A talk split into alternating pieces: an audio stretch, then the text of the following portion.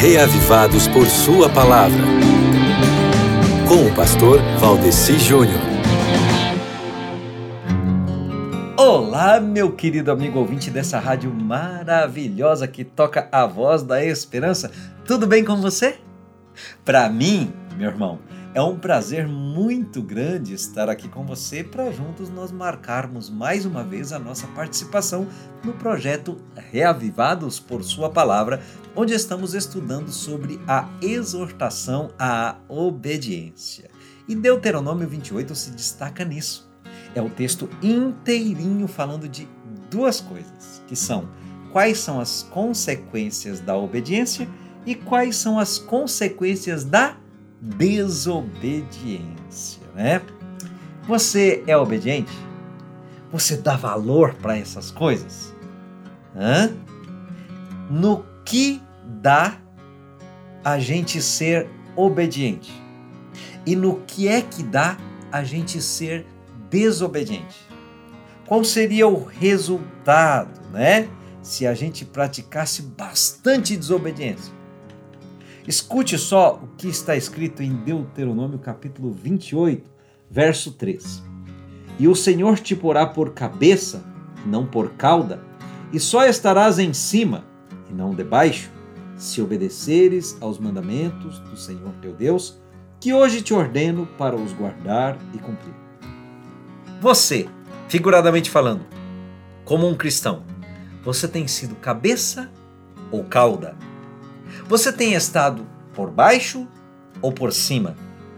Talvez a resposta esteja nesse próprio versículo aqui, quando diz assim: Se obedeceres aos mandamentos do Senhor teu Deus. Meu querido, Deus não quer ver você como um cristão rastejando, não. Ele quer que você alce lindos voos. E aí, você vai aceitar a proposta de Deus? Então vamos entender o capítulo de hoje, que é uma longa exposição de duas palavras relevantes do capítulo anterior, que são as palavras bênção e maldição. Moisés coloca diante dos olhos do povo as consequências profundas e definitivas da escolha do bem e também do mal. Né? Os primeiros 14 versículos falam das bênçãos que resultariam da obediência, enquanto que os últimos 54 versículos descrevem as maldições que recairiam sobre o povo caso as pessoas abandonassem as orientações do Senhor e abandonassem o próprio Senhor. As bênçãos incluem exaltação entre as nações, prosperidade material, abundância de bens materiais, fertilidade, colheitas abundantes, vitória nas batalhas e sucesso nos negócios internacionais. Agora, as maldições incluem escassez, infertilidade, más colheitas, peste, doença, seca, derrota nas batalhas, loucura, medo, angústia, calamidade e impotência.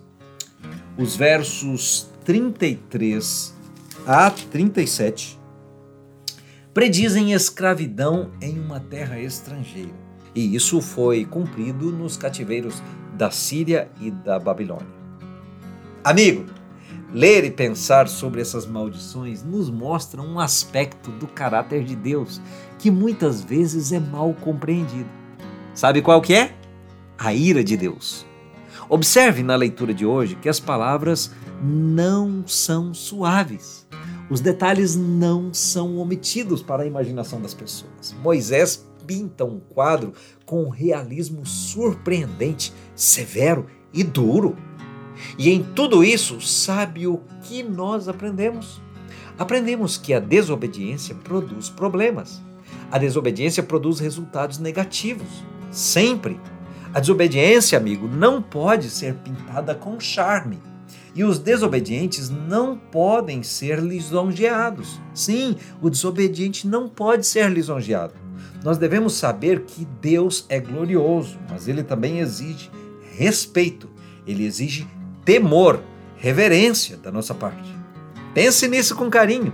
Deus abraça você, recebe você, mas Ele espera que você viva em obediência, porque isso fará bem não a Ele, isso fará bem a você e a mim. Bênçãos de Deus para você e sua família.